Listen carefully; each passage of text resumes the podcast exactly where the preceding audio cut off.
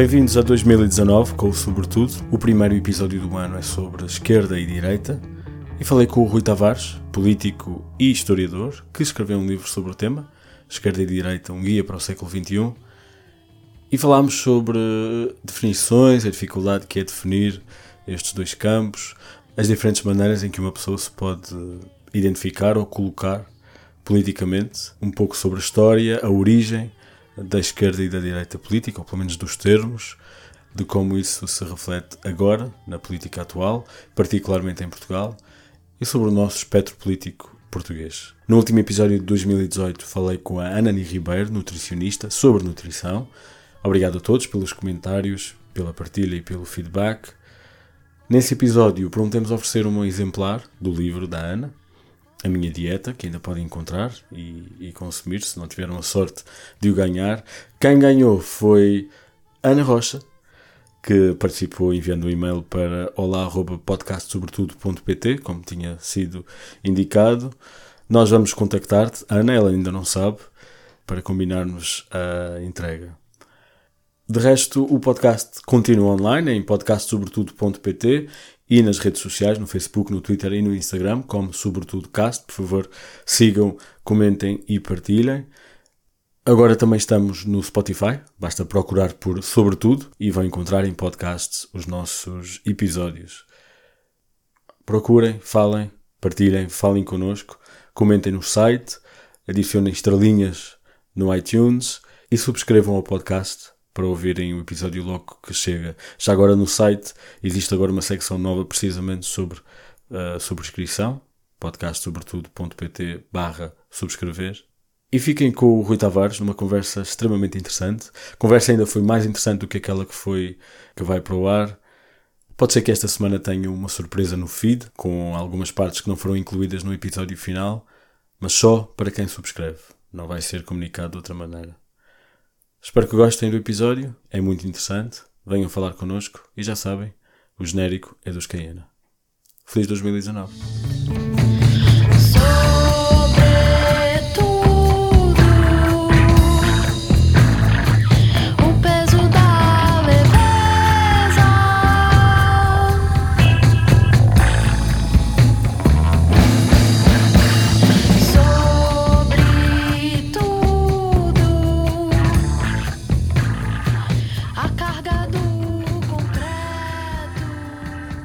Rui, Rui Tavares. Uh, eu convidei-te porque tu escreveste um livro uhum. sobre, chama-se Esquerda-Direita, uma proposta para o século é, XXI. Não, guia histórico para o século XXI. Guia histórico para o século XXI, portanto não propões nada, só, só guias. Uh, é, é, um livro dividido em duas partes, tem uma parte mais descritiva e uma parte mais propositiva.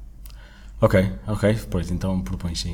Uh, eu estou ali a ver ao fundo um, um pequeno elefante na sala, uh, não é muito grande, mas tenho que te perguntar. Sim. Tu, vamos falar de esquerda e de direita, mas tu tens um partido, que é um partido de esquerda. De esquerda, claramente. Sim. E consegues ser neutro nesta discussão? Um, sabes que há duas respostas típicas a essa pergunta. Uma é dizer, claro que sim, claro que consigo ser neutro. A outra resposta é a de ninguém consegue ser neutro, a objetividade é impossível, portanto não vou nem tentar. Uh, e qualquer das respostas é insatisfatória para mim. É? A primeira, porque de facto é difícil uh, ser-se completamente neutro, e ainda mais ter alguma coisa de interessante para dizer. Uh, a segunda, porque me parece que é um pretexto que as pessoas têm só para defenderem aquilo que já queriam defender, sem terem que fazer um esforço para dialogar com quem está do outro lado. E então a solução que eu consegui neste livro, em cada livro isso implica uma espécie de um contrato diferente com, com, com o leitor, e é um contrato que eu muitas vezes explicito, digo, vamos fazer assim, ou vamos fazer de outra maneira, porque uh, esse é o contrato que eu quero ter contigo, leitor, e nesse livro que eu faço é dividi-lo a meio, precisamente. A primeira parte do livro é uma parte mais descritiva e histórica, e tenta ser se não neutral, pelo menos equilibrada. Uh, a ideia é que quem leia aquela parte do livro, se quiser ser de direita, continua a ser de direita, se quiser ser de esquerda, continua a ser de esquerda. Uh, há, há o, esforço consciente do autor é mais por conseguir explicar porque é que se pode ser de esquerda e porque é que se pode ser de direita, sem tentar persuadir ninguém num sentido ou no outro.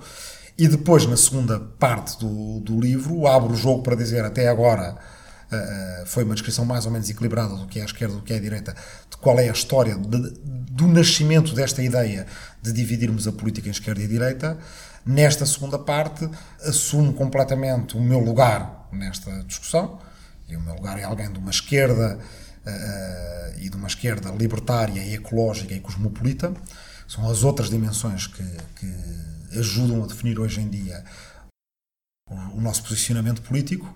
E, portanto, a partir dessa posição de esquerda libertária, ecológica e cosmopolita, tenho algumas sugestões a fazer, algumas propostas, alguns ideais que quero atingir, eh, em termos da maneira como fazemos política, como fazemos política à esquerda, como pensamos o próprio lugar da política. Portanto, a melhor maneira foi tentar fazer as duas coisas. Uh, e a resposta que tenho tido de pessoas à esquerda e à direita é que isso funciona. Ou seja, uh, as pessoas leem a primeira parte e entrando, reconhecendo que o jogo está, tanto quanto me têm dito, bem jogado. Ou seja, quem é de direita sente-se reconhecido na forma como eu descrevo as posições deles, embora isso seja evidentemente mais difícil uh, para mim fazer esse, esse esforço.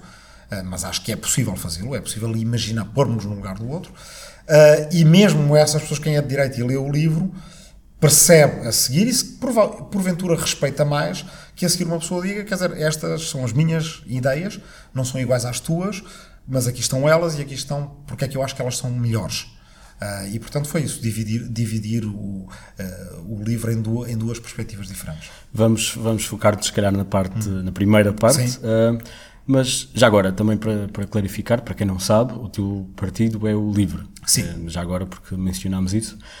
E tenho aqui, eu tenho aqui várias perguntas, mas tenho uma que foi inspirada pelo que tu dizes e que não tenho aqui na lista. Disseste que quem quiser ser de esquerda pode ser de esquerda, quem quiser ser de direita pode continuar a ser de direita. É uma escolha ser de esquerda ou de direita? Uh, não, não, é, não é completamente uma, uma escolha. É evidentemente que nós vimos de algum lugar e que esse lugar tem em parte, uma, uma escolha racional e tem a ver com valores conscientes uh, que adotamos uh, e que vamos afinando, desenvolvendo ao, ao, ao, longo da vida, que são, tanto quanto possível, não aleatórios, não é? Mas há uma parte que é aleatória. E essa parte que é aleatória tem a ver com onde nascemos, em que ambiente nascemos, com que família nascemos, etc. Portanto, temos uma parte adquirido é possível, eventualmente até desejável, superar essa parte adquirido, o que eu acho indesejável é, é negá-la. Hum. E, portanto, partir do princípio que eu sou de esquerda porque é a única coisa que se pode ser na política e tudo o resto não tem razão de existir. Essa, essa atitude, que muitas vezes existe, é uma atitude que, em última análise, é perigosa para a própria sociedade política, para a democracia. Se quisermos, porque é uma, é uma atitude que traz em si a ideia de que o outro campo da política é ilegítimo. Uma parte do que eu procuro explicar no, no, meu, no meu livro é que ser de direita é algo que eu não sou, é algo que eu considero que está errado, mas não posso, não devo considerar que é ilegítimo. É e nem, nem a moral, ou é? Nem, nem, nem, a, nem a moral. Há muito uma ideia, tanto à, à esquerda como, como, à direita, de que há uma espécie de uh, superioridade moral de um lado ou do outro. Se calhar mais da esquerda do que da direita. A, a direita costuma acusar a esquerda de ter uma, uma, uma atitude de superioridade moral. Talvez ela seja mais explícita num, num, em determinados campos da esquerda e, e, em, e em, relação a, a, questões que têm a ver com questões de, de, de, política económica e social. Não quer dizer que a direita não tenha uma atitude de superioridade moral, por exemplo, em relação a questões culturais e, e comportamentais, que tem também, em determinadas direitas. Portanto, eh, numa direita conservadora, numa direita uh, religiosa, numa direita evangélica, etc. Sim, Essa sim. atitude também é, não, não me digam que não é moral. também de uma arrogância ou de uma superioridade moral. Mas à esquerda isso existe também claramente, um bocadinho a ideia de que certas pessoas só são de direita porque isso é o que lhes interessa ao bolso deles, à carreira deles, é, é, é por causa dos seus interesses económicos que são de direita. Essa, aliás, é um, é um erro Uh, não só do meu ponto de vista, um erro de atitude e um erro interpretativo, como acaba por ser um erro estratégico do ponto de vista político muito grande, porque leva a que alguma esquerda acredite que quando o eleitorado vota à direita, vota à direita de certa forma enganado, porque aquele eleitorado, pelo seu interesse económico, deveria votar à esquerda. no fundo, alguma esquerda, mas não é só alguma esquerda, isto é muito um defeito do, do economicismo, tanto à esquerda como à direita. Alguma esquerda de economista, como alguma direita de economista, não estou a dizer com isto todos os economistas, mas alguns Sim. economistas à esquerda e à direita, partem do princípio que as pessoas votam só com os interesses. As pessoas votam e têm atitudes políticas por causa das ideias. Por causa das ideias, porque as ideias têm uma história, mesmo quando as pessoas não conhecem profundamente a história intelectual de determinadas ideias, as pessoas acreditam em certas ideias, têm um apego emocional afetivo a determinadas ideias, mesmo que achem que elas não sejam completamente uh, viáveis, mas continuam a ter, uh, e é pelas ideias que uh, não só os intelectuais, como quem não é intelectual, qualquer eleitor se move. Sendo que algumas ideias são económicas. Sendo que dentro dessas ideias, algumas ideias são económicas, mas, mas não, não, não, não, forçoso, não, não de uma forma mais determinante do que outras. Ok. Portanto, aquela ideia de que a economia é a infraestrutura da política, ou que é a infraestrutura da, da realidade humana, pura e simplesmente, e que o que vem em cima, a cultura, a política e a ideologia, é a, super, é a superestrutura, e portanto tudo é mais ou menos determinado pelos. Estou a simplificar um bocadinho a cartilha marxista, que já de sua forma é um bocadinho simplista e mais simplista do que o próprio Marx, mas a, a ideia de que as relações de produção predeterminam todo o resto. Uh, que hoje em dia dá esta discussão acerca de porque é que nasceu o populismo. E certas pessoas dizem que o populismo nasceu porque por causa da desigualdade. Mas depois vamos ver, e há populismo crescente na Suécia. A Suécia é uma sociedade muito igual. Ou na Holanda, e a Holanda é uma sociedade muito igual. Ah, foi por causa do neoliberalismo da União Europeia. Então e no Brasil? Era a União Europeia. No Brasil, quem governou foi o PT e o Lula durante 12 anos e não era o governo mais neoliberal. Essa procura sempre de um pretexto económico para explicar porque é que as pessoas, porque é que o eleitorado virou à direita ou virou à esquerda, do meu ponto de vista esquece duas coisas. Uma é que, na verdade, a primeira infraestrutura humana, a primeira, a mais básica de todas, é memória, identidade e agência. Com isto não estou a menorizar o salário, o trabalho, as necessidades básicas de alimentação, etc, etc. Todas elas são muito importantes, mas aquilo que faz de nós, em primeiro lugar, animais políticos é sabermos quem somos, e portanto termos uma memória que nos dá consciência, sabermos de onde vimos e termos imaginação e vontade de querermos ir para outra coisa qualquer. E portanto, se usarmos isso como chave principal, essa é a infraestrutura, é aquilo que faz dos indivíduos indivíduos, é aquilo que faz da sociedade a sociedade e é aquilo que determina porque é que eu quero ir daqui para lá. Se pensarmos isso dessa forma, entendemos melhor porque é que o populismo, por exemplo, está a crescer uh, em tanto lado ao mesmo tempo.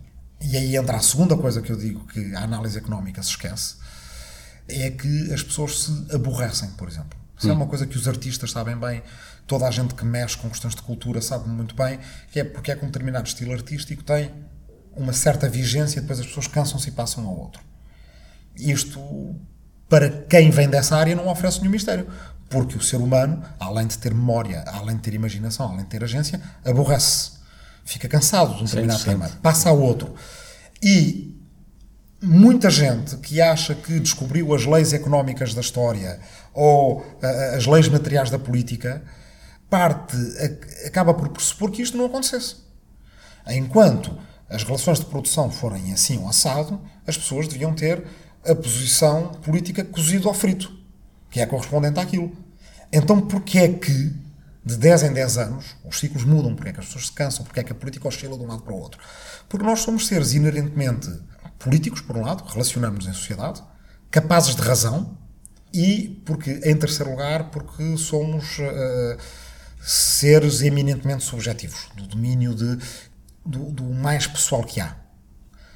Pessoas que se aborrecem, pessoas que se entediam, pessoas que, que querem mudança. Que querem mudança. Sim. Por exemplo, o velho debate porque é que as, uh, os, os, eleitores, alguns eleitores, não é todo o eleitorado, nem sequer metade do eleitorado, mas há uma franja de eleitores do Obama Sim. que passaram para o Trump. Estava a pensar nisso também. E, e, as explicações são, são predadores da globalização, são, são os pobres. Não, não são os pobres. Porque, por acaso, na, na, na, grelha de rendimentos, na escala de rendimentos americana, são dos mais ricos. Os mais pobres votaram na Clinton. Portanto, são os, os, mais ricos de uma espécie de classe média. São os predadores da globalização. Bem, sim e não. Em certos estados são, em outros não. O que é que eles têm em comum? O que é que eles têm fundamentalmente em comum? Porquê é que votaram no Obama? Porquê é que votaram no Trump? Porque o Obama era mudança, porque o Trump é mais mudança. Ok, e atenção que isto era ainda só a introdução. Um, o tema é direita e esquerda. Sim. Há uma maneira mais ou menos imediata ou mesmo redutível de descrever do que é que se fala quando se fala de direita e de esquerda? Eu creio que não há, uh, e creio que isso é bom. Tenho, quando preciso, a minha, a minha espécie de atalho para diferenciar esquerda e direita, mas acho que uh, antes de a, de a exprimir, devo dizer que em geral essas tentativas falham. Por exemplo, há muito quem diga a esquerda é o campo da igualdade, a direita é o campo da liberdade. Não é bem verdade. A esquerda e a direita têm entendimentos diferentes da igualdade e têm entendimentos diferentes da liberdade. Depois há quem diga a esquerda tem um entendimento da liberdade como liberdade que a seguir ao Isaiah Berlin os filósofos políticos chamam de liberdade positiva, liberdade para, liberdade para autorrealização, liberdade para uh, uh, tomar o elevador social, liberdade para estudar isto ou estudar aquilo, liberdade para fazer determinadas coisas, e a direita tem uh, um, uma noção da liberdade que consideram mais prática e realista, que é simplesmente a liberdade de. Se o Estado não interfere comigo no momento de fazer uma empresa, de uh, uh, tomar uma decisão económica, ou quer que seja, eu sou livre. Quanto ao resto, não é o Estado que me pode garantir a liberdade para ter asas e voar, porque não, em geral os humanos não têm asas e não voam. Uh, mas mesmo esta definição que a gente quando a encontra a primeira vez, ah, se calhar faz sentido, deixa muito campo de fora, porque não nos explica a direita conservadora, geralmente pouco preocupada com a liberdade como não interferência, uh, e também não nos explica uma, uma, uma esquerda, que eu diria a esquerda que define a liberdade como não dominação uma esquerda mais republicana. Portanto, sim, é verdade que a esquerda e a direita têm definições diferentes de liberdade, mas mesmo dentro da esquerda e da direita há várias definições de liberdade. Então, quando falamos. Depois, depois há quem diga liberdade e igualdade não definem, eh, não diferenciam a esquerda da direita, diferenciam a esquerda e a direita dos extremistas. Os extremistas da esquerda e os extremistas da direita são contra a liberdade, os outros não, não seriam. Mas há quem diga é uma diferença na relação com o Estado. Mas nesse caso não explicamos a esquerda anarquista, que quer abolir o Estado, não é? Quer dizer, para simplificar. Não obrigatoriamente assim, mas em, em vários autores sim. Bem, e por aí adiante.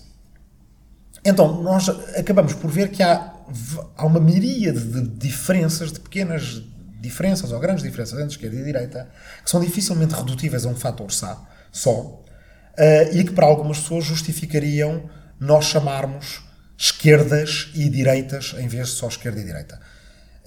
Do meu ponto de vista, só adia o problema, porque chamamos esquerdas no plural e direitas no plural, e claro que existem esquerdas no plural e direitas no plural, mas ainda assim elas têm em comum. Todas as esquerdas são de esquerda, todas as direitas são de direita, e portanto estamos só a adiar o problema.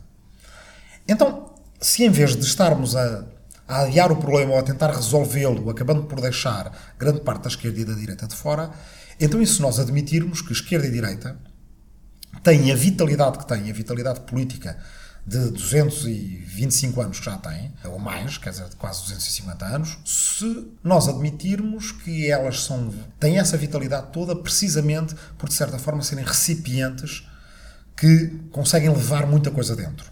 E que as coisas que conseguem levar dentro não são iguais agora do que eram há uns tempos. Os meus pais, os meus tios eram de esquerda, de uma esquerda moralmente muito conservadora, e depois ali quando eu, eh, ali por volta dos anos 60, e depois quando eu nasci, anos 70, 80, a esquerda, mesmo em Portugal, foi ficando cada vez mais libertária nos costumes.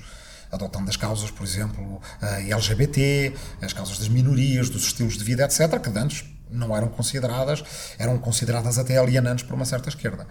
Então, essa esquerda mudou muito. A esquerda dos meus pais não é como a minha, a dos pais deles não é como a deles, e, no entanto, continua a ter coisas em comum se calhar, em vez de as explicarmos doutrinariamente, à esquerda e à direita, precisamos de as perceber como fatores culturais, com os quais nós nos relacionamos de uma forma muito natural. Mesmo as pessoas que se dizem que não são de esquerda nem de direita, reconhecem a esquerda e a direita em coisas que são não que parecem não políticas. Por exemplo, reconhecemos uma pessoa que se veste à esquerda, que se veste à direita, dizemos aquele gajo parece de esquerda, aquela tipa parece de direita. Às vezes podemos estar enganados, mas grande parte das vezes não estamos enganados. E portanto isso tem a ver com a esquerda e a direita são uma espécie de ímãs de sentido, ou de esponjas que vão agregando os vários sentidos sociais que se vão sucedendo geração após geração, década após década, vão sobrevivendo e vão ser renovadas. E o facto de esquerda e direita, se nós olharmos para as palavras, não quererem dizer nada, são etiquetas só, a mão esquerda, a mão direita, o lado esquerdo, o lado direito, é que seria provavelmente a parte mais frágil do ponto de vista político destes conceitos, não é? Ao passo que libertário e autoritário querem dizer uma coisa, libertário do lado da liberdade, autoritário do lado da autoridade, a esquerda e a direita existem por um mero acaso, acerca do qual podemos, se calhar, falar adiante. Sim, eu ia perguntar, mas é, pode explicar. É um bocadinho de trivia aqui para o Exatamente. Podcast. Ora, se calhar o facto destas etiquetas, em princípio, não terem nada por trás, é o que facilita elas agregarem tanta coisa por trás. E um bocado quase como estilos artísticos, como minimalismo e expressionismo, eh, é fácil nós olharmos para o mundo à nossa volta e identificarmos, usarmos esquerda e direita como na verdade a esquerda e a direita política, como nós usamos as palavras no nosso sentido cotidiano. Este copo está aqui, está à minha direita. Se eu te quiser explicar, uh, uh, podes apanhar esse copo que está à minha direita e, portanto, está à tua esquerda. Para que é que isto serve? Para localização. O teu tio, o teu pai, está à tua direita politicamente, à tua esquerda politicamente. Mesmo as pessoas que dizem, ah, eu não acredito na esquerda nem na, nem na direita, mas a seguir pergunta-lhes, mas aquele, aquele teu amigo, ah, ele está muito à minha direita está muito à minha esquerda. Torna-se um atalho muito útil. Tornou-se desde então o tempo em que ela nasceu. E esse é o, é o outro aspecto interessante. É uma daquelas divisões políticas que nós sabemos quando nasceu, tem certidão de nascimento.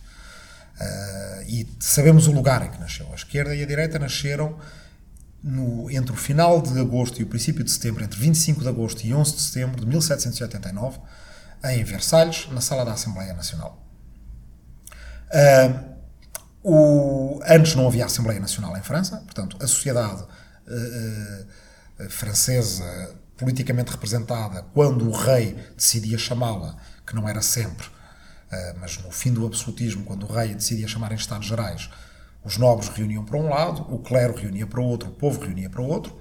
Em junho de 1789, alguns deputados do povo, portanto, que inclui das classes que fazem trabalho manual e inclui a burguesia, uh, recusam-se a reunir sem ser com os outros e a ter votos uh, iguais para cada representante, entram numa espécie de, de, de, de braço de ferro de confronto com, com, com o rei, uh, fazem um juramento chamado o juramento da Sala da Pela, em que dizem que não reunirão a não ser que reúnam todos juntos Ali, eh, em junho, julho, alguns membros da aristocracia do clero passam para o lado do terceiro Estado, ou seja, do povo e da burguesia. Em 14 de julho, eh, em Paris, é tomada a Bastilha, isto acelera ainda mais as coisas. O rei cede e a Assembleia Nacional passa a reunir junta. Reúne toda a junta numa mesma sala com a Assembleia Nacional. Começa a discutir eh, questões constitucionais profundíssimas, não só para a França, mas para a humanidade toda e a seguir, portanto, os direitos feudais estão abolidos, os direitos humanos estão consagrados na, na, na, pela Assembleia Nacional Francesa e a seguir começa outra discussão. E a discussão é como é que se fazem leis? A Assembleia Nacional vota as leis e estão feitas ou o rei tem direito a veto? E essa é a discussão que começa, é uma discussão que está a haver no final de agosto, depois há uma pequena uh, pausa nos trabalhos da Assembleia Nacional, ela volta a reunir no início de setembro e terá sido mais ou menos por ali que alguém se vira para o Presidente da Assembleia e diz: Ainda agora começámos a trabalhar juntos, ainda agora toda a sociedade deixou de estar separada em clero, nobreza e povo e já novas divisões aparecem entre nós. Os deputados que estão à sua esquerda são contra o veto do rei. Os deputados que estão à sua direita são pelo veto do rei. Aqui se vê as novas divisões que aparecem. Curiosamente, os deputados que estavam à esquerda do presidente da, da sessão eram os que tinham entrado para a direita da sala. Uhum. E os que estavam à direita do presidente eram os que tinham entrado para a esquerda da sala. Se a pessoa que se referiu a isso primeiro tivesse usado as palavras ao contrário, tivesse usado como ponto de referência à entrada da sala, uh, diria, uh, hoje em dia as pessoas que são de esquerda seriam de direita e as que são uh, de direita seriam de esquerda. E é revelador do grau de envolvimento emocional que temos com estas palavras que nós hoje em dia até nos faça confusão isso. Embora em princípio não haveria nada Sim. que nos levasse a dizer, bem, quer dizer, é um fruto do acaso, mas eu que sou de esquerda detestaria ser de direita, detestaria que fosse esse o nome. De, e os de direita, se calhar, a mesma coisa. Mas não, é. Nasce por mero acaso, nasce numa sala, nasce por referência à maneira como as pessoas estavam a começar a sentar na sala. Mas tem qualquer coisa que tem a ver com a pergunta que tu me fizeste atrás, que é talvez a minha explicação para dividir esquerda de direita. É que a direita e a esquerda têm naquela primeira discussão, eu acho que ela tem qualquer coisa de revelador, ser a favor do veto do rei ou ser contra o veto do rei, uh, tem qualquer coisa de revelador que tem a ver com a maneira como esquerda e direita olham para o tempo, para a história, para a evolução da humanidade.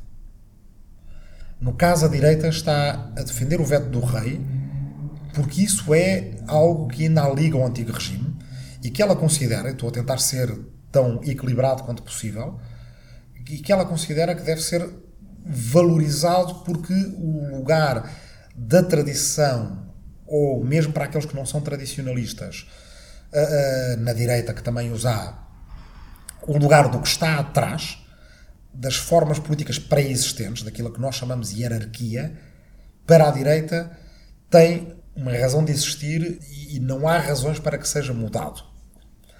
Para a esquerda, e é por isso que a esquerda ali está contra o veto do rei, a maneira de olhar para o tempo, é, para o tempo humano, é uma maneira uh, uh, francamente constituinte, no sentido em que a esquerda considera que os humanos, por serem um animal essencialmente político, estão sempre a pontos de mudar a sua constituição e de mudar a sua realidade, basta que o queiram. E se acabarmos de determinar pondo-me eu no lugar de um deputado de esquerda de 1789. Se acabarmos de considerar que a Assembleia Nacional é soberana, isso significa que o rei já não é soberano. Se admitirmos que o rei tem um direito de veto, era como se o passado ainda tivesse direitos sobre o presente. Ora, no presente quem existe somos nós e nós acabamos de decidir que o povo consegue constitucionalizar-se. A esquerda tem tendência a olhar para o mundo como para a realidade social e política à nossa volta, tudo o que temos à nossa volta, como uma coisa que, tendo sido construída por humanos, outros humanos podem mudar. Mas isso significa que conservadorismo e progressismo é equivalente à direita e à esquerda? Significa que conservadorismo e progressismo estão próximos de serem equivalentes à direita e à esquerda, não o sendo completamente, porque então não utilizaríamos esquerda e direita, utilizaríamos conservadorismo e progressismo há direita que não é conservadora, há esquerda que é conservadora, e há até a esquerda que é reacionária, se o quiseres, o que significa é que tem uma maneira, esquerda e direita, tem uma maneira diferente de olhar para os dois elementos essenciais da, da, da política, que é o tempo e a soberania. Ou seja, como é que os humanos determinam a sua história? As esquerda acha que tem essa. Portanto, permite disrupção, permite, permite quebrar o passado. E depois pode ser de uma forma mais revolucionária, mais reformista, mais evolucionista, mas a cada momento nós podemos reformular, baralhar e dar de novo. Isto é um bocadinho a, a, a visão, eu não diria a visão do mundo da esquerda, não é aquilo que se chama mundividência, mas eu chamo a isto Uh, no livro A Tempo-Ovidência. A Tempo-Ovidência da esquerda, a maneira como a esquerda tende a olhar para o tempo é de que o que está para trás não é adquirido. E isso permeia todas as atitudes da esquerda em relação àquelas coisas que falamos atrás, em relação à igualdade. A direita diz a, a desigualdade é natural. Ou porque a desigualdade faz sentido, a desigualdade é boa porque, isto é o que a direita diz, acaba por tornar a sociedade mais competitiva, ou isto ou aquilo. Alguma direita. Ou pois. alguma direita. Outra, outra direita também defende a desigualdade. A desigualdade é assim, é um facto das coisas, sempre existiu, sempre vai existir. Duvido okay? que a direita defenda a desigualdade. Não há. Justifica. A direita, por exemplo, a direita reacionária no século XIX, aquela que continuava a defender os direitos feudais já após as revoluções, defendia a desigualdade. Achava que a desigualdade era uma forma de teres uma sociedade estável e uma sociedade onde, uh, digamos, os humanos não matavam Deus. De certa forma, a hierarquia era uma coisa natural e era uma coisa desejável. Portanto, há, há outra que defende a igualdade perante a lei, mas uma desigualdade social como sendo uh, uh, criadora de fatores positivos. mas, acima de tudo, eu creio que elas acabam por justificar a igualdade ou a desigualdade pelo passado. A maneira como as coisas eram, de certa forma, predeterminam como, como elas vêm a ser no futuro. E digamos que a direita tem uma parte de razão nisso. Nós, nós vivemos de, na história e vimos da história. O que a esquerda pretende dizer não é vamos esquecer a história, pretende dizer sim, mas mesmo na história, mesmo lá atrás, quando os atenienses decidiram acabar uh, com as tribos que tinham e criarem tribos novas que foram organizadas de uma outra forma e, acima de tudo, passar a utilizar como grande critério político não a tribo, mas o demos, e com isso criarem a democracia, o que é que eles fizeram? Inventaram, criaram de novo. Porque é que hoje em dia há uma discussão grande à esquerda sobre, eh, como há também à direita, há uma discussão grande sobre o Estado-nação e quais é que são os lugares uh, da democracia. Porque para certas pessoas o Estado-nação é o lugar onde nós fazíamos democracia antes e, portanto, é o lugar onde nós vamos fazer democracia depois. Eu estou na esquerda libertária e cosmopolita precisamente porque acho que, tal como a esquerda, em relação à desigualdade, defende que o facto de ela existir antes não é uma fatalidade que nos leva a que ela exista sempre. O facto do racismo existir antes não significa que o racismo vai existir depois. O facto de a hierarquia existir anteriormente não significa que ela vai existir depois. Por isso nos relacionamos de uma forma tão, tão, tão, tão uh, forte com os momentos da Revolução Francesa, da Revolução Americana, mesmo sabendo que elas tiveram tantos, não só excessos, mas também crimes. Mas a ideia é, antes vivíamos entre clero, nobreza e povo, e isso pode deixar de existir. Podemos organizar-nos de outra maneira. E da mesma forma, se calhar, para o futuro, a forma de organização humana que corresponde ao mundo que nós temos eh, implica não só democracia dentro uh, de uma cidade, dentro de um Estado-nação, mas se calhar também democracia à escala continental ou democracia à escala global. Mas isso agora faz-me uh, pensar numa outra questão, que é os direitos adquiridos são passado. Isso é uma bandeira da esquerda. Sim, mas é, é, o que eu estava a dizer antes é que uh, a esquerda não rejeita o passado, não recusa o passado. O que a esquerda diz é que a humanidade está sempre em posição de reconstruir, de redecidir, de, de, de reconstitucionalizar o futuro. Vamos voltar ao espectro político. Uhum. Portanto, ajuda-me a, a descrevê-lo. Portanto, começamos do, de uma extrema, vamos dizer uma extrema esquerda. Estou eu a descrever, já me corrige. Tens a extrema esquerda, tens a esquerda, tens o centro-esquerda, tens um centro, centro-direita, direita, extrema-direita. Uhum. É isto? Isto faz sentido? Ainda se pode descrever as coisas desta maneira? Pode, nós podemos descrever as coisas como, como quisermos. E essa é certamente uma forma das mais diretas de, de, de descrever as coisas e nós utilizamos utilizamos-la todos os dias com muito proveito. Ela vale muitas vezes à escala local, regional, nacional, continental e até global. Portanto, por que não? Ah, e eu revejo-me nessa escala. Se tu me perguntares onde é que te posicionas nessa escala, Exato. eu posiciono-me no meio da esquerda. Ou seja, numa esquerda que não é nem centrista nem extremista. Uh, se eu te perguntar onde é que posicionas nessa escala, tu sabrás posicionar-te. Claro que ao fazê-lo, vais estar a, a, a, exercer, a, exercer, quase que uma, uma certa violência sobre outros aspectos da tua personalidade que não entram tão facilmente nessa escala. Pois. Mas nós sabemos que nesta conversa estamos, de certa forma, a suspender as complicações a simplificarmos a nós próprios como atores políticos para nos podermos explicar um ao outro. Bah, um bocadinho tal como se eu aqui, nós estamos a gravar isto no Funchal. Uh, uh, uh, se eu te pedir uma direção aqui no Funchal, tu dizes-me, vais por esta rua, vais por aquela rua, tens aquele largo ali. Se quisermos ser muito complicados, o que é uma rua, o que é um largo, a Terra está a rodar ao mesmo tempo, para onde é o norte, onde é o sul, no, visto do espaço. Bah, ok não precisamos de nenhuma dessas complicações se aquilo que tu precisas só é de me explicar como chegar ao café da esquina. Não precisamos de nenhuma das complicações de, por exemplo, tu podes ser mais de esquerda numas coisas, eventualmente de direita noutras. Podes ser alguém tipicamente de esquerda em algumas coisas e ter algumas contradições internas noutras. Mas se eu te pedir, és capaz de te, de uma escala de 0 a 10, em que 0 é a extrema esquerda e 10 é a extrema direita, és capaz de posicionar? a maior parte das pessoas são capazes de se posicionar. Se não, faz-se um teste com algumas perguntas e és posicionado.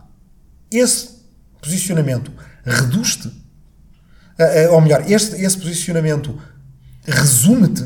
Não, claro que não. Tu tens imensas coisas que não são políticas, tens imensas coisas que não cabem ali. Para isso, podemos desdobrar um bocadinho essa escala. Portanto, E daí vêm aqueles outros gráficos. Pois, Muita eu gente conhece ia- bem. nesta, nesta linha, estamos a falar de uma linha, portanto, estamos a falar quase em, numa, numa dimensão eh, horizontal, eh, mas depois podemos pensar em duas dimensões ou até em três. E queria, uma questão que eu tinha aqui era se tu já chegaste alguma vez a alguma conclusão sobre qual será a forma geométrica ideal para representar o espectro eh, político. Eu- Porque pode-se pensar, por exemplo, numa, numa linha, mas que por acaso é um círculo, porque depois também, como se diz às vezes, É a ferradura, os extremos tocam-se, não é? Sim, É ou até, ou até lá está. Também há o, há o- há o quadrado em que, na verdade, tens, tens um, um vetor entre a esquerda e direita económica e depois tens no vertical a esquerda e direita social, se puderes chamar assim, ou conservadorismo. E não É, sei se há alguma ou- reflexão ou, nessa área. Ou, ou tens, na, não é, na, naquela escala horizontal, esquerda e direita, e depois tens na vertical eh, libertário e E autoritário. portanto tens quatro quadrantes eh, onde se coleta. E aí tens quatro quadrantes. E a maior parte das pessoas também não tem dificuldade em posicionar-se. Não é? Sabem que são de uma esquerda, de uma esquerda mais libertária, de uma esquerda mais autoritária. Ou outros, se calhar, não quererão chamar a si mesmos autoritários, mas depois de responderem às perguntas, lá são posicionados. Uma direita mais libertária e uma direita mais autoritária. E depois temos o, o- o globalismo, mais É, e depois temos. Podemos tornar isto tridimensional. Pois. Uh, e na terceira dimensão, e portanto já aí já não terias um quadrado, em vez de teres uma linha, Tens é? um cubo. Na- uh, tens um cubo. Portanto, é esquerda, direita, libertário, autoritário e eu diria, por exemplo, nacionalista cosmopolita. Aqui, como parênteses, mas não, não, não me vou alongar nisso, evidentemente qualquer pessoa olha para isto e vê que estes termos são diferentes. Esquerda e direita são duas etiquetas Exato. às quais vamos atribuindo conteúdo. Libertário e autoritário já são mais descritivos de posições políticas. Uh, nacionalista e globalista não me parece que sejam que expliquem tudo ao localista e globalista. Há muito quem diga localista e globalista são uh, as duas novas dimensões da política. Elas politicamente tornaram-se importantes, mas acho que eh, são bastante problemáticas porque não há ninguém, na verdade, que favoreça sempre uma escala local para a decisão de todas, para a tomada de todas as decisões políticas, ou quem favoreça sempre uma escala global. Dar um exemplo muito prático. Se tu precisares de arranjar um buraco na tua rua, não precisas que a ONU venha resolver o problema do buraco na tua rua. Portanto, a maior parte das pessoas, para o buraco na rua, toda a gente é localista. Toda a gente quer que a decisão seja tomada por uma escala de poder que está ali próximo do buraco na rua. Mas para combater as alterações climáticas ou para falar de não proliferação nuclear, bem, evidentemente que não é na junta de freguesia que vais resolver aquilo. Podes ir à Assembleia da Junta de Freguesia propor uma moção, devíamos ter menos armas nucleares. Mas a Junta de Freguesia não consegue implementar. É aí que nos faltam ou instituições novas ou reformar, melhorar as instituições que temos como as Nações Unidas. Portanto, a divisão entre localistas e globalistas é uma divisão que me parece eh, estar aquém daquilo que precisamos. Nacionalistas versus cosmopolitas já é diferente. Porque os nacionalistas são aqueles que acreditam que a soberania existe numa escala e, portanto, não pode existir noutras. A soberania é indivisível, ela é uh, situável, está num ponto e não está no outro, e quando. Uh, e, e, a soberania é um bocadinho como uh, o terreno: ou, ou, ou, tu tens ou eu tenho. Quando tu perdes, eu ganho. No, no outro lado da, da escala, os cosmopolitas não acreditam, ao contrário do que às vezes se, se ouve dizer, não acreditam que só se deva exercer o poder à escala global os cosmopolitas acreditam como acreditavam desde os jesuítas até uh, autores como o autor medieval muçulmano Al-Farabi ou antes dele o próprio Aristóteles acreditam que a soberania se pode exercer a diversas escalas e que há uma escala para cada problema. Acreditam naquilo que se chama o princípio da subsidiariedade. E portanto há soberania local para resolver o problema do buraco na rua deve haver soberania por exemplo europeia para resolver os problemas que são europeus e isso significa que também devemos pensar em formas de exercício político, democrático, de governança, não digo de governação. Atenção a essa distinção, digo de governança global, que nos permita resolver os problemas globais que temos. Tens que explicar o que é a diferença entre governança e governação. Eu não acho que deva haver um governo mundial. Ok. Não, não acho que seja necessário haver um governo mundial. Acho que, à medida que vamos avançando na escala política, acho que não precisamos necessariamente de Estados e de governos da mesma forma como eles existem antes. À escala global, se uh, houver um governo mundial, tu corres o risco totalitário, se tu quiseres, para, para simplificar. Corres o risco de teres, para teres um governo mundial, tens que definir qual é que é a forma desse governo e para definir qual é, é a forma desse governo significa que não há mais, nenhuma outra, não é? Talvez seja melhor, à medida que vamos crescendo na escala, tendo formas de governação mais mitigadas, precisamente para permitir mais liberdade individual e para permitir que, às escalas mais locais e nacionais, tu possas exercer um maior experimentalismo. Não acho desejável que a União Europeia evolua de uma forma, por exemplo, que faça com que todos os Estados-membros tenham que se comportar da mesma maneira, ou ser igualmente uh, de esquerda ou de direita, igualmente liberais ou conservadores, igualmente ecológicos. Não, acho que deve haver espaço a que os eleitorados de cada Estado decidam levar o seu país mais para a esquerda para a direita, isso deve ser feito através de eleições, isso deve possibilitar até que os Estados experimentem entre si, uh, uh, confrontem experiências diferentes e a certa altura alterem posições, vejam que a forma como aquele país, como Portugal, inovando com a geringonça, fez, uh, pode ser que seja mais interessante para nós, etc. Desde que respeitem um básico que está nos tratados europeus, que é Estado de Direito, direitos fundamentais e democracia. Se subires a escala mais um bocado, ainda mais ainda mais, como é que eu ia dizer? Flexível, versátil. Ainda mais flexível, versátil, eh, deve ser a relação das infraestrutura, da, infraestrutura institucional global que temos e que devemos ter e aquilo que se passa uh, abaixo dela. Lá está, isso é, isso é um dos vectores que estávamos a falar. O, o... Hum. Já agora, deixa-me só. A, a, partir daí, o que é que isso faz? Porque voltando atrás, e há aquela história do, da linha entre esquerda e direita, o quadrado que tem esquerda e direita de um lado, libertário e autoritário do outro, e o cubo, que além disso tem. Uh, ah, libertário autoritário, ou tem, por exemplo, nacionalista cosmopolita. Ou é nativista é cosmopolita. Ou nativista cosmopolita, se quiseres, ou uh, aqueles que veem a, a, a, soberania como uma partícula que está situada num determinado sítio e não no outro, e aqueles que veem a soberania como uma onda que se agrega, uhum. em que quanto mais cidadãos agregam soberania, quanto mais partilhada ela é, mais efetiva ela é. E, portanto, estas duas visões, a segunda é a dos cosmopolitas, a primeira é dos nacionalistas, mas não só dos nacionalistas, dos nativistas, ou por exemplo, no caso do, do se tu olhares para fenómenos como um, o Estado Islâmico, o ISIS, eles também acham que a soberania só tem um lugar para existir, como pois. os nacionalistas, só que para eles não é na nação, é na comunidade dos fiéis islâmicos. Mas pronto, ok. Há aqueles que acham que a soberania só pode estar num sítio e há aqueles que acham que a soberania está em todos os sítios onde estão os humanos, digamos assim. E isso não é uma distinção entre esquerda e direita? Não, isso é uma distinção entre nacionalistas e cosmopolitas aproximadamente.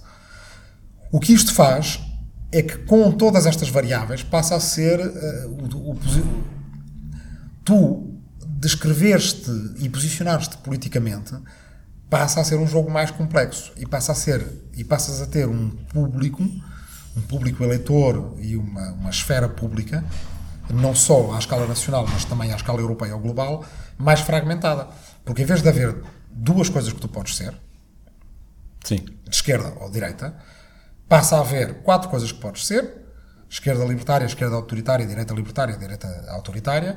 Depois passa a haver mais coisas ainda que tu podes ser. Podes ser de esquerda libertária cosmopolita, podes ser de direita autoritária nacionalista e podes eventualmente ter algumas destas permutações. Embora seja mais complexo, eu creio que a sociedade está a ficar assim. E que isso é assim é de certa forma demonstrado pela maneira como a política está a ficar nomeadamente em certos países que têm sistemas eleitorais em que têm, por exemplo, um círculo eleitoral único, como a Holanda. Na Holanda, uh, uh, aquela realidade de haver dois ou três partidos, um partido progressista e um partido conservador, ou depois mais à frente um partido socialista, um partido liberal, um partido conservador. Depois, mais à frente, quatro partidos, porque os, partidos, os liberais dividiram-se em dois, passaram, a ter liberais de esquerda e liberais de direita. E agora, tu tens num Parlamento holandês 9, 10 mais partidos. Para formar um governo, tu tens 4, 5 partidos. Porquê? Porque se tu és de uma esquerda libertária e cosmopolita, és capaz de ir votar na esquerda verde, holandesa, ou nos verdes alemães, mas também, eventualmente, algumas pessoas ainda votam nos sociais-democratas ou até no, no, no, Partido Socialista Holandês, que é um partido mais de uma esquerda mais radical. Portanto, tu passas a ter já não o eleitorado dividido em dois, nem em quatro, mas em seis ou em oito. E isso faz da nossa política atual política de alianças. Governa a aliança que se conseguir constituir e que conseguir ser consistente entre estas, estes, estas diferentes maneiras de estar politicamente. Portanto, a geringonça que nós começamos agora em Portugal há quatro anos é se calhar a, a forma, nós chamamos de geringonça, mas era a forma que já existia na Dinamarca, era a forma que já existia na Holanda, é a forma de fazer política na sociedade contemporânea. Toda a política na sociedade contemporânea é uma política de alianças. Por causa desta. Por causa desta, desta dispersão. Eu vou pegar nisso e vou, vou. Portanto, são estes, digamos, um, subgrupos dentro do Sim. clube grande que cria depois as diferentes esquerdas e as diferentes direitas? Porque uh, fala-se. De, uh, lá está, falaste logo sim, no sim, início sim, das esquerdas e das da, direitas. Da, eu, eu, sim, sim, acho que sim. Continuo a achar que a, divisão que é mais flexível e que mais sentido cria é a de esquerda e direita e que as outras têm a ver com, às vezes, processos de transição, um bocadinho semelhantes àquele processo de transição do, do final do século XVIII que eu falava há bocado. Até as coisas sedimentarem, entre 1789 e 1830, a esquerda e a direita nasceram e depois as pessoas passaram a situar-se em termos de esquerda e direita. Há certos países onde isso não existe uh, uh, tão claro como, por exemplo, em Portugal ou noutros países europeus. Na Irlanda, por exemplo, não é muito clara a divisão entre esquerda e direita, porque o grande tema da Irlanda não era a divisão esquerda e direita como nas outras sociedades uh, politicamente modernas, mas o grande tema era independência ou não independência. Ah. E depois católicos versus protestantes. E, portanto, tu tens diferentes tipos de independentismo, diferentes tipos de uh, republicanismo, e isso dá partidos que, para nós, tem, é difícil distingui-los, como o Fianna Fáil uh, e o, o Fine Gael, que são dois partidos centristas irlandeses, cuja rivalidade sempre foi imensa, mas que a quem vê de fora não consegue bem entender porquê.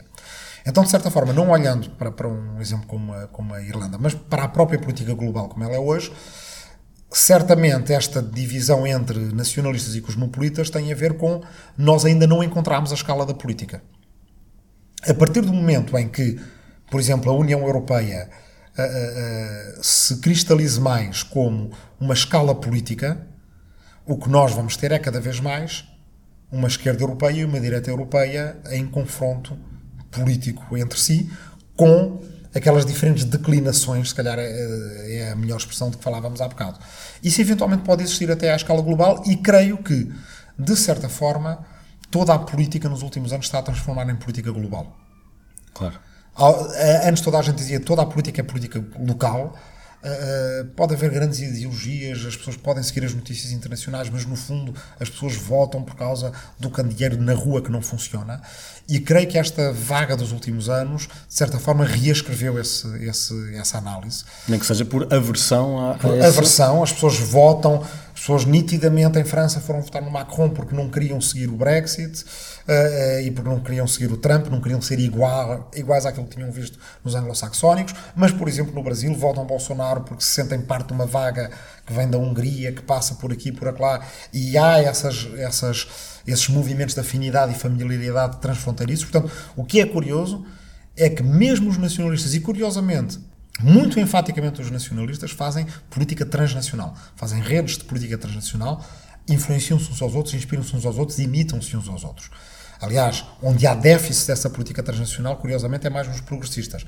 Têm tido mais dificuldade de acompanhar isso. Portanto, se nós passarmos a contento esta fase de grande uh, convulsão política, por haver aqui uma espécie de divergência entre a escala onde há o poder efetivo e a escala onde nós fazemos a política, mas se nós conseguirmos superar esse problema, eu prevejo que esquerda e direita passem, voltem a ganhar a polaridade uh, que têm tido.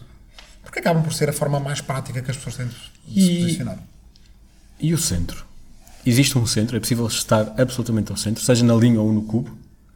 E, Não, é, e ser ativo politicamente? Existe, existe um centro. Eu aqui costumo utilizar a, a, a metáfora do, do, das dobradiças da porta. Ok. Tá? Em, em, português, às vezes, usa-se os gonzos da porta, não é? Portanto, quando uma coisa está desengonçada é porque está fora dos gonzos okay. e, portanto, perdeu as suas características esquerda e direita. Se calhar a geringonça também. Mas, mas em, tá, em, latim, a geringonça vem daí, vem da mesma palavra do, dos gonzos. Mas se formos mais atrás, há uma expressão latina uh, que é equivalente à mesma dos pontos cardeais. Ou seja, é, é o eixo, tu tens um determinado eixo da política e à volta desse eixo é, há como se houvesse a dobradiça que abre e que fecha. Que são as duas partes que estão em oposição. É? Se quiséssemos a dobradiça que está presa à ombreira da porta, vamos fazer de conta que era à direita, não é? Mais fixista, mais rígida, mais ligada à hierarquia e à maneira como as coisas eram no passado, e a, a, a, parte da porta que se move, da dobradiça que se move, que quer provocar movimento, vamos dizer que seria à esquerda. O isso, centro, achas que isso é uma, versão, uma visão neutra das coisas? Não, não, é, é uma visão aproximada daquele conservadores versus progressistas que estávamos a falar há bocado, que é um bocadinho inescapável okay. quando utilizas como critério que eu estava a utilizar a visão do tempo e da, da, da, evolução histórica da humanidade, em que, de certa forma, a esquerda, apesar de tudo, se posiciona sempre como um movimento reconstitucionalizador, reinventador da política, portanto, progressista, e a direita como mais hierárquico e mais rígido. Portanto, inevitavelmente acabas por ter que, que atribuir é aqui um momento em que deixas de poder ser meramente descritivo. Aí, o centro é o eixo da porta para certos, eh, para, para a visão de quem está da direita ou da esquerda, é, eh, eles diriam, bem, aquela é a parte que não se move, que não toma posição, nem a posição de ficar como está, nem a posição de, de, de, de se movimentar. Para quem é do centro, este é o, é, o, é, é o eixo, é a parte vital da política. E pode haver boas razões para seres de centro, também. Eu não sou de centro, mas compreendo e acho que é preciso, é importante descrever, sem menosprezar, as boas razões para ser de centro. Por exemplo, são de centro as pessoas que não querem que nem a esquerda nem a direita ganhem definitivamente. E onde é que está o centro em Portugal? É, a questão é que é mais difícil uma pessoa ser permanentemente de centro. Todos nós somos um feixe de, de, de crenças diferentes. Uh, raramente, por mais que tu tenhas um amigo que, que, se diga o tipo mais de esquerda de todos ou o tipo mais de direita de todos, tu vais encontrar nas atitudes, nas justificações, nas, nas racionalizações que ele ou ela utilizam, vais encontrar elementos de contradição. E vais-lhe dizer, tu achas que és tão de esquerda, mas nisto ou naquilo tens atitudes de direita. Mas apesar de tudo, entre a esquerda e a direita, é mais fácil ser-se muito maioritariamente, muito predominantemente de esquerda ou predominantemente de direita. O que é que é difícil no centro? É difícil ser-se predominantemente de centro em tudo. Se nós os dois fôssemos de centro e decidíssemos formar um partido do centro, como já existiram e existem em muitos lugares no mundo, o que é que acontece inevitavelmente? Passado um bocado existe aí uma ala de esquerda do Partido do Centro e uma ala de direita do Partido do Centro. Isso aconteceu no CDS, em Portugal, que se chamava Centro Democrático e Social, era supostamente o partido do centro, migrou para a direita. Tu tens partidos do centro, por exemplo, na Dinamarca, que migraram para a esquerda, é, digamos, de um liberal progressismo que depois, com a emergência de autoritarismos à direita, acabaram por migrar mais para a esquerda. Uh, embora também tens o fenómeno contrário. Por exemplo, tu tens partidos hoje em dia ditos centristas, partidos liberais, mas que chamam esquerda principalmente nos países escandinavos. Por exemplo, a comissária Margrethe Vestager, da Comissão Europeia, a comissária dinamarquesa, é de um partido que se chama Venstre, eh, na Dinamarca, quer dizer esquerda, e supostamente até um partido radical da esquerda, mas na verdade era radical da esquerda no século XIX e depois com a emergência dos socialismos, etc., foi empurrado para o centro. O mesmo aconteceu em França, há um partido chamado Parti Radical de Gauche, portanto radical de esquerda, mas o nome engana porque na verdade é um partido de centro. Foi empurrado para o centro pelos socialistas e pelos comunistas e depois pelos verdes. Mas esses partidos ou são pequenos ou são partidos que, na verdade, não, não conseguem ser permanentemente de centro, porque é difícil ser permanentemente de centro em, to, em todos os debates de que é feita a política. Tens que escolher um campo e acabas por estar do campo daqueles que são a favor do casamento gay ou contra o casamento gay, a favor da despenalização do aborto ou uh, contra a despenalização do aborto. E, portanto, é difícil imaginar uma pessoa que em todos estes debates esteja sempre ao centro. Uh, mas não mas é difícil. centro implica não ter opinião, mas, nesses casos? Não, não, não, não, não implica não ter opinião. Implica, por exemplo, já é possível achar alguém que tenha uma cultura política centrista, que até pode concordar no, na, na, nas questões políticas concretas, a maior parte das vezes com pessoas de esquerda, ou a maior parte das vezes com pessoas de direita, ou às vezes com uma e às vezes com outras, mas acima de tudo o que essas pessoas não querem é uma disrupção do campo político que traga permanente da esquerda ou vitória permanente da direita. É? Pensa, por exemplo, no caso do, do, do Brasil, estas eram as pessoas que na, na, altura do impeachment da Dilma eram tratados de em cima do muro ou isentões, não é? Eram pessoas que não queriam forçosamente a vitória do impeachment e da direita, mas também não lhes agradava aquela situação de uh, uh, predominância política uh, do PT, de Lula e de Dilma, que já durava há muito tempo e que ia acabar por, com a segunda vitória nas eleições da Dilma, ia ser 16 anos de poder do PT. Mas Tal como eu te tinha dito há pouco, esta posição existe, esta pulsão existe. O que ela não é, é muito sustentável, principalmente quando a polarização política aumenta numa sociedade, as pessoas acabam por ter que escolher um campo. E o nosso. É difícil identificar o centro em Portugal, mas o nosso centro a identificar está mesmo no centro ou estamos um bocadinho enviesados para a esquerda? Não, eu creio, não, não, não é, é, é, é um tema que não é digamos, não faz parte do meu portfólio. Acho que é um tema interessante perguntar a gente como o Pedro Magalhães, cientista político, que, que, que, uh, que, se dedica a fazer inquéritos precisamente sobre esse tema. Acho que o consenso é o de que uh, o eleitorado português está no centro-esquerda, portanto, não está exatamente se zero for uh, a ponta da esquerda e 10 for a ponta da direita, os portugueses não estarão exatamente no 5, agora não te sei dizer de cor se estão no 4,5, se estão no 4, ou estão, mas estão à esquerda do centro, ah, digamos, aritmético, e, como se vê, não existe propriamente nem um partido de centro, nem, nem uh, muitas figuras políticas de centro. Mesmo uma pessoa como o presidente Marcelo Rebelo Sousa, quando foi levado a descrever-se politicamente, disse uma coisa um bocadinho bizarra, mas provavelmente rigorosa, que é que está na, o mais à esquerda que se é possível estar na direita. Mas ele não disse que era do centro. Curioso. É? Ele reconheceu que a sua família política era à direita. Não foi sempre assim. O, o PSD, quando ainda era PPD, é um partido que chegou a tentar entrar na Internacional Socialista e depois esteve no Grupo Liberal. Mas porque a lógica das coisas é o que é e a relação esquerda-direita é uma relação posicional, se há partidos à esquerda do PSD, o PSD acaba por ser empurrado para a direita, porque ocupa a metade do eleitorado que está à direita da esquerda, e portanto acaba por ser a direita.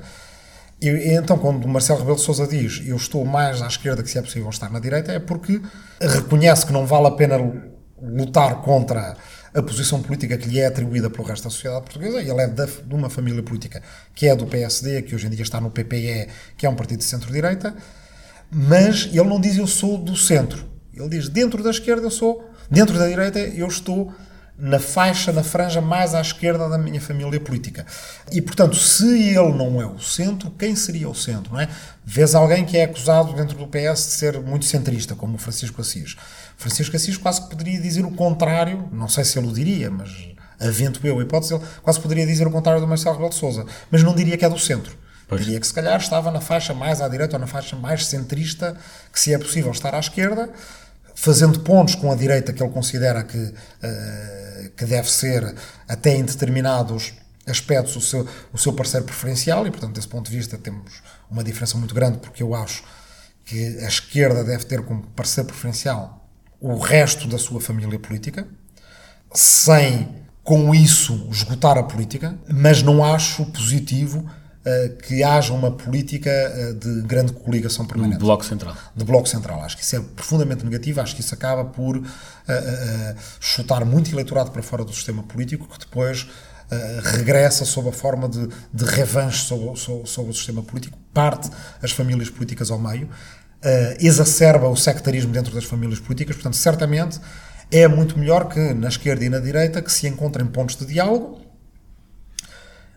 que governem como alternativa, não só como alternância, e é importante é que esquerda e direita reconheçam mutuamente o direito de participar no jogo político, o seu direito de cidade dentro da democracia. Vamos falar dos extremos, e já não nos falta muito. Os extremos à direita e à esquerda tocam-se? Isto é um clássico de dizer. É, é, quer dizer, é fácil responder com uh, algumas. Com alguns lugares comuns.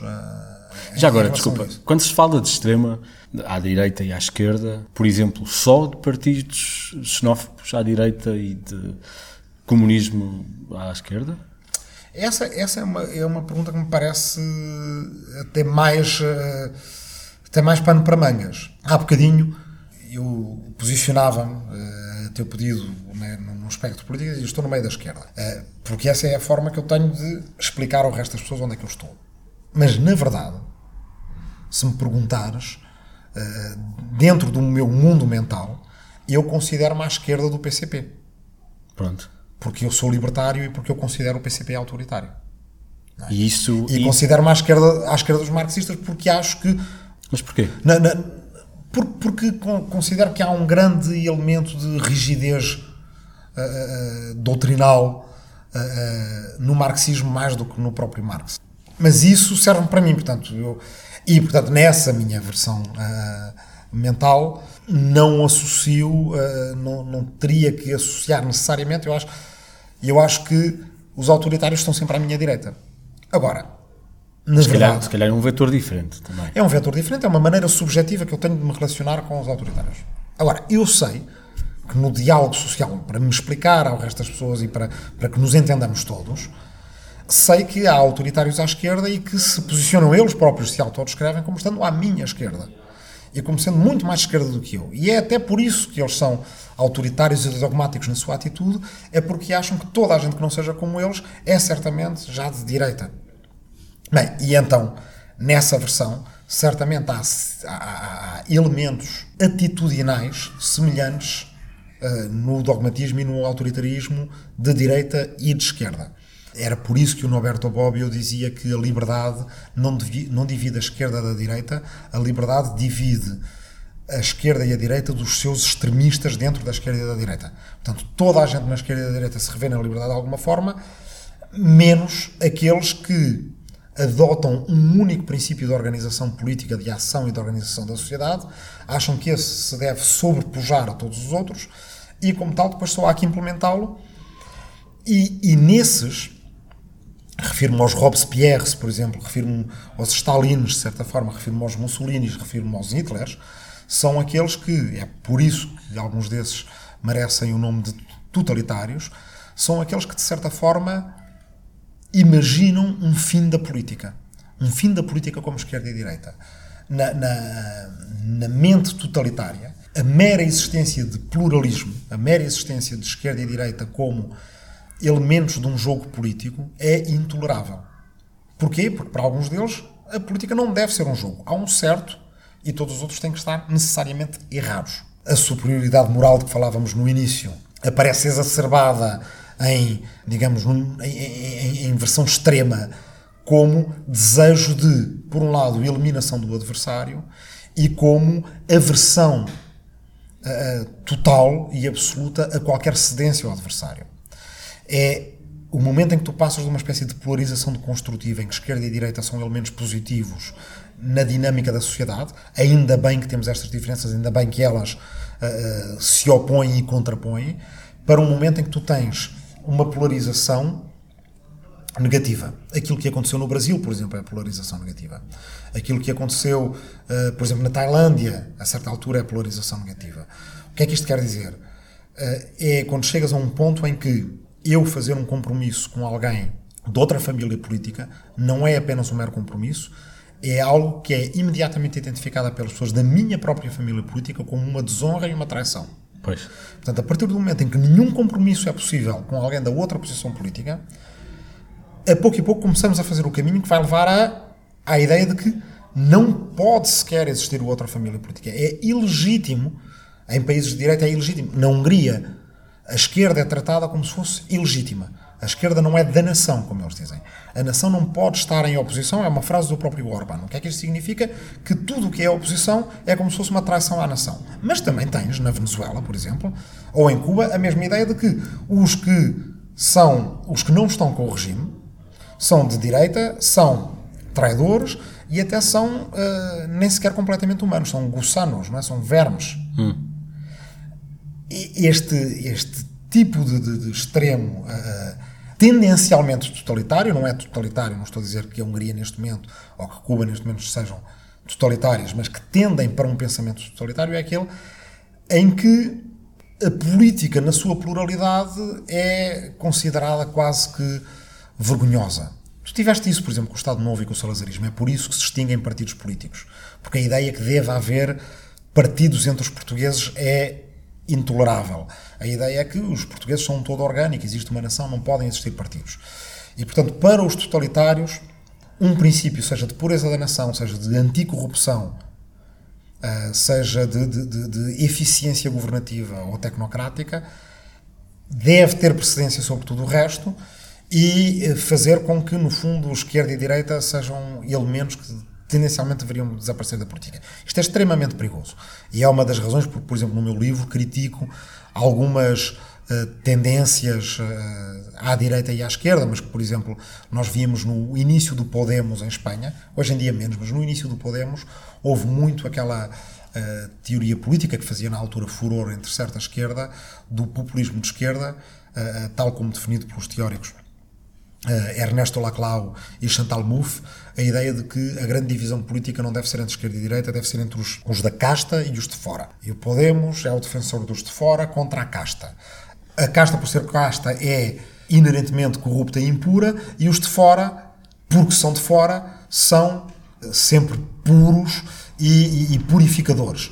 Ah, eu acho isto uh, não só um erro político, como acho isto potencialmente, ainda bem eu acho que o Podemos abandonou um bocadinho esses elementos retóricos que tinha no início, e ainda bem, porque ao dizer nós estamos para lá da esquerda e da direita, nós somos os puros, os outros são os impuros, acaba por criar uma tendência para se ver a política como um jogo de superioridade moral em que o outro não é só uma pessoa que acredita em coisas diferentes do que eu acredito, o outro é alguém que está na política com um interesse escondido, ínvio e é na verdade uma pessoa má. E por isso o objetivo da política deve ser tratá-lo como inimigo.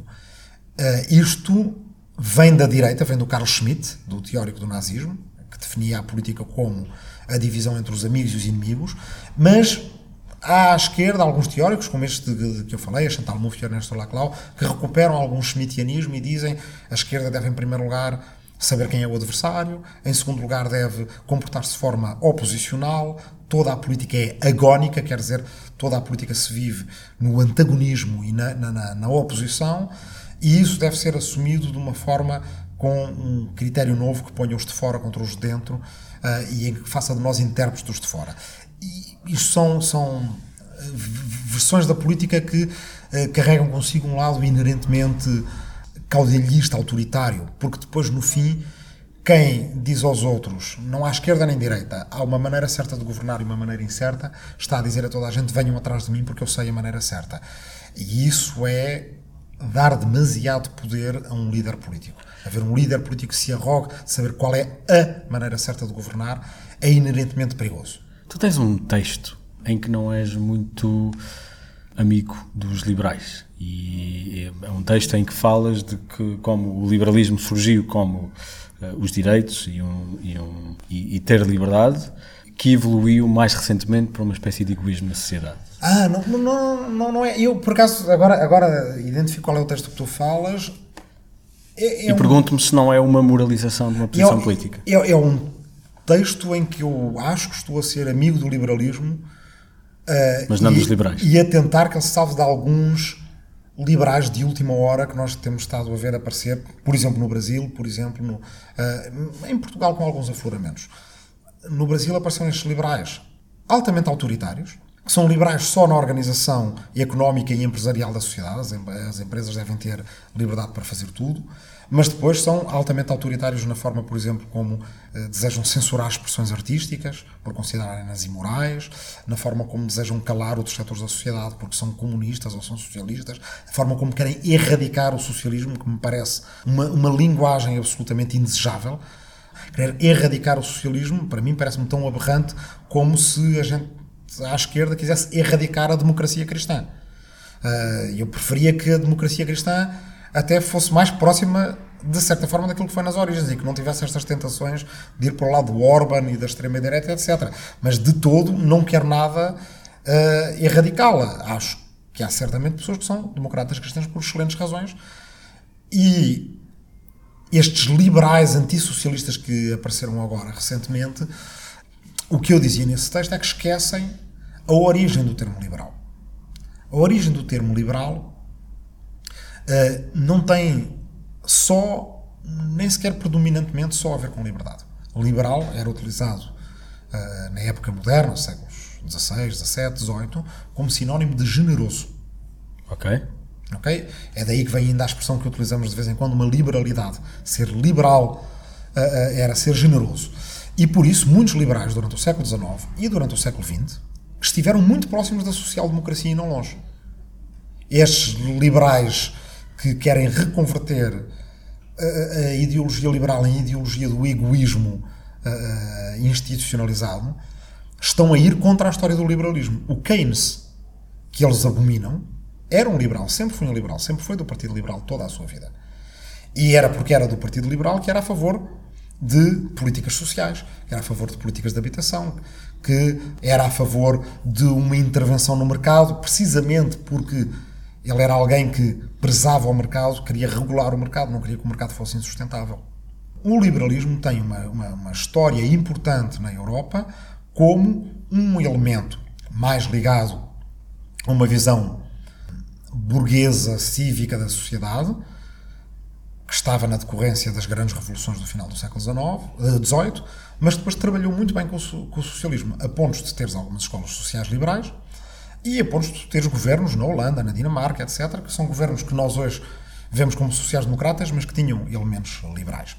Há algumas pessoas que se dizem liberais hoje em dia na verdade, aproveitam o facto desta ter sido uma etiqueta que em países como Portugal ou Brasil durante muito tempo esteve desocupada, para agora a redefinir, não propriamente como o liberalismo era, mas como algo muito mais próximo daquilo a que são as teorias do objetivismo da Ayn Rand, uh, ou de uma, um certo anarcocapitalismo, ou dos libertarianos americanos, ou seja, de uh, pessoas que veem o direito de propriedade absoluto e irrestrito como sendo o elemento essencial na sociedade e tudo aquilo que acontecer em decorrência desse direito de propriedade absoluto e irrestrito é justo.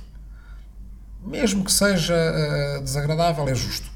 Se as pessoas não têm acesso uh, aos recursos naturais, se as pessoas, se, por exemplo, o mercado decide posicionar determinados preços de uma forma quase extorsionária durante uma situação de catástrofe natural em que há poucos transportes públicos e toda a gente pode cobrar o que quiser e, portanto, alguns conseguem se salvar e os outros não se conseguem salvar. Azar. Essas pessoas que falam dessa forma é que estão a fazer aparecer uma versão do liberalismo que me parece ser muito pouco respeitadora da história do liberalismo e é uma versão egoísta do liberalismo. Curiosamente, muitas dessas pessoas acreditam plenamente que quanto mais egoístas forem, mais estão a fazer pela sociedade. Que o melhor que podem fazer pela sociedade é serem completamente egoístas. O salário mínimo acaba por ser uh, mau para os trabalhadores, que o Estado Social que deixa a sociedade adormecida, etc. Portanto, eles certamente têm razões, um bocadinho como, como, como dizia o Platão, quer dizer, não, uh, muitas vezes é-se mau por razões boas e certamente acreditam que aquele uh, egoísmo é positivo para a sociedade. O que eu dizia nesse texto é que, um, não é positivo para a sociedade, é uma posição política insustentável que vai criar uh, sofrimento escusado, e dois, não é liberal, no sentido em que não está de acordo com a história do, do, do liberalismo. Eu não sou, não venho de uma tradição política liberal, mas respeito suficientemente o liberalismo para perceber que, por um lado, o liberalismo cívico e político são absolutamente essenciais à, à nossa sociedade hoje em dia, uh, tal como o socialismo criou infraestruturas de apoio social, criou um Estado social, por exemplo, escandinavo, que, que, que, está na história da humanidade como um património que nós devemos preservar. O liberalismo tem realizações muito importantes, nomeadamente nessa área das liberdades cívicas e políticas, que a minha família política da esquerda. Uh, nos anos 70, por exemplo, menosprezava muito. Não é? Dizia, ah, isso são só as liberdades burguesas. Não, não são só as liberdades burguesas, são as liberdades essenciais do Estado de Direito. E, portanto, esse lado do liberalismo cívico e político acho absolutamente essencial uh, preservá-lo. Estes liberais adventícios mais recentes acabam por, do meu ponto de vista, estar a, a destruir essa história rica uh, importante e que devemos valorizar. Do, Mas o que estás a dizer então é que, da mesma maneira como há esquerdas e direitas, também há liberais. Há, há vários liberalismos, como liberalismos. há vários. Como há vários socialismos, como há várias democracias cristãs, como há vários. há tantos anarquismos quanto anarquistas existem. Uh, todos nós temos combinações muito diferentes uh, ideológicas, transportamos-las connosco e alteramos-las, e elas vão mudando, e é natural que vão mudando. Estas etiquetas que usamos, não devemos essencializá-las, devemos perceber que elas existem para nos ajudar a posicionar em sociedade, para nos ajudar a encontrar quem é que são os nossos camaradas, quem é que são os nossos parceiros, os nossos aliados, quem é que, não sendo exatamente como nós, pode caminhar connosco uma parte do caminho e construir a sociedade no sentido que é uh, interessante para ambas as partes, quem é que, em vários casos, muitos casos, a maioria dos casos, está em oposição àquilo que nós queremos. É para isso que elas servem, servem para a gente se orientar. É por isso que, se calhar, a palavra esquerda e direita, nascida no final do século, as palavras esquerda e direita nascidas no final do século XIX, uh, eh, são, no fundo, tão, tão, tão positivas e têm sobrevivido tanto. Antes utilizavam-se outras. Em Itália havia os guelfos e, e, e gibelinos, na Holanda medieval havia uma coisa que eram os hooks e os cabelhaus, que eram os ganchos e os, e os bacalhaus. Bem, quer dizer, houve na história, em Bizâncio havia os vermelhos e os azuis, os verdes e os brancos. Esquerda e direita têm esta grande vantagem que, para que é que elas servem na nossa vida cotidiana? Para nos orientarmos. Para que é que elas nos servem na nossa vida política? Para nos orientarmos. Na nossa vida cotidiana servem para a gente descrever o nosso caminho. Na nossa vida política também. É esta, acho eu, a grande vantagem desses termos. É por isso que eu acho que eles continuam a ter futuro e à medida que a política se vai globalizando, uh, uh, veremos aparecer posições de esquerda global, posições de direita global, que espero eu dinamizem e polarizem positivamente a política global. E espero eu não polarizem destrutivamente a política global, porque nesse caso o que acontece é que voltaremos a ter uma disrupção como foi a Primeira Guerra Mundial e a Segunda Guerra Mundial e teremos que reconstruir tudo de novo. O ideal seria não chegarmos a esses extremos. O ideal seria termos já a imaginação que em geral só se tem depois das guerras. Ou seja, aquela imaginação que houve em 46, 47, 48, quando se inventou o Estado Social em Inglaterra, quando se inventou as Nações Unidas, quando se inventou a Comunidade Europeia do Carvão e do Aço, o Conselho da Europa, aquele momento de enorme efusão criativa, como eu uh, descrevi há pouco, aconteceu porque antes tinha havido uma guerra que tinha destruído tudo. O ideal é, a grande pergunta que eu me faço é se a humanidade se há progresso moral humano que nos permita chegar a essa visão criativa de fundar novas instituições, novas maneiras de fazer política a novas escalas, sem precisar de passar pela guerra que passámos antes. Rui, foi um prazer. Muito obrigado. Chegámos ao fim desta conversa, que foi muito interessante e espero que construtiva também para quem nos está a ouvir. Uh, vamos falando por aí, eu vou continuar também a seguir os teus textos. O livro do Rui chama-se, mais uma vez... Esquerda e Direita, Guia Histórico para o século XXI. E está nas livrarias e podem ser Obrigado pela Quinta da China. Sim. Muito bem. Obrigado, Rui. Obrigado. Um, e pronto, e vamos andando. Até a próxima. Obrigado.